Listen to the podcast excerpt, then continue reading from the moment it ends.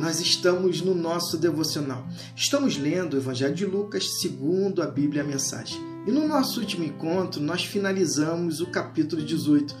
E naquele capítulo aprendemos a importância do perdão, a gratidão, a fidelidade. Falamos também do contexto em que se dará a vinda do Filho do Homem.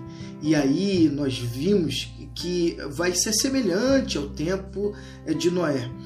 E para esta semana nós estamos iniciando o capítulo 18 e para a reflexão e a narrativa do texto de hoje nós convidamos um filho do coração, Caio Lucas. Fala pessoal, meu nome é Caio, sou aqui de Maceió e hoje tenho a honra, o prazer de estar aqui falando com vocês por um convite do Dilson, que tem trazido essa série devocional aqui para vocês, tratando especificamente nesse período sobre o Evangelho de Lucas. E a mim coube o capítulo 18, os versículos de 1 a 8 que a gente passa a ler aqui sem, sem maiores delongas. Jesus contou uma história para mostrar que é necessário orar sempre, sem desistir Havia um juiz em determinada cidade que não se importava com Deus nem com as pessoas, mas uma viúva estava sempre atrás dele pedindo: Meus direitos estão sendo violados, faça alguma coisa. E ele nunca dava atenção à mulher. Mas como ela não desistia, ele disse a si mesmo: Eu não me importo com Deus e menos ainda com as pessoas. Mas essa viúva não vai me dar sossego. Melhor eu tomar providências para que ela receba justiça, do contrário, eu vou acabar maluco com a existência dessa mulher. Então o Senhor disse: Vocês ouviram o que disse aquele juiz? Apesar de ser tão mau, por que pensar então que Deus não fará justiça ao seu povo escolhido que sempre clama por ajuda? Acham que ele não vai ajudá-los? Eu garanto a vocês que vai e sem demora. Mas a pergunta é: quanto dessa fé persistente o Filho do Homem vai encontrar na terra? Quando voltar. Aqui é mais um exemplo, é mais uma passagem onde Jesus usa uma estratégia muito simples e muito prática que aconteceu muito no seu ministério. É trazer uma história, trazer uma parábola e aplicá-la ao caso, ao ensinamento que ele queria trazer. E aqui, como quase sempre, as parábolas e as histórias têm muito do, cunho verdadeiro, do cunho fatídico da vida e do cotidiano das pessoas. Sabe quantos de nós nunca tivemos um direito violado e gritamos aos quatro cantos do mundo: olha, eu preciso consertar isso, eu preciso consertar, isso é injustiça. E é isso que aquela viúva estava fazendo.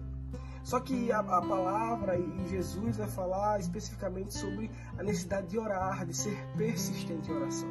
E para um leitor mais desatento, que queira justificar o seu tipo de, o tipo de oração que tem feito, esse texto pode soar como uma espécie de desculpa, de justificativa, para que eu ore insistentemente por aquilo que eu desejo, por aquilo que meu coração deseja, sabe aquele sonho, aquele bem que eu sempre quis e essa oração insistente vai fazer com que Deus me ouça. Afinal, Jesus está falando que Ele vai vir e vai, Ele vai me responder sem demora.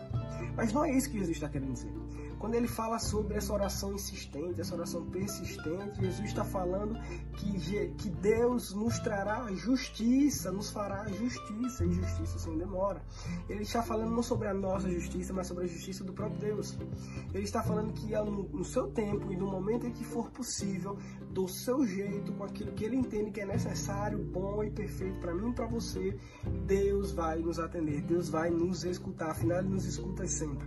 É só preciso entender então que, que há um tempo determinado para todas as coisas e há coisas que devem acontecer e há coisas que não devem acontecer. Quantas das nossas orações não deixaram de ser respondidas justamente para o nosso bem?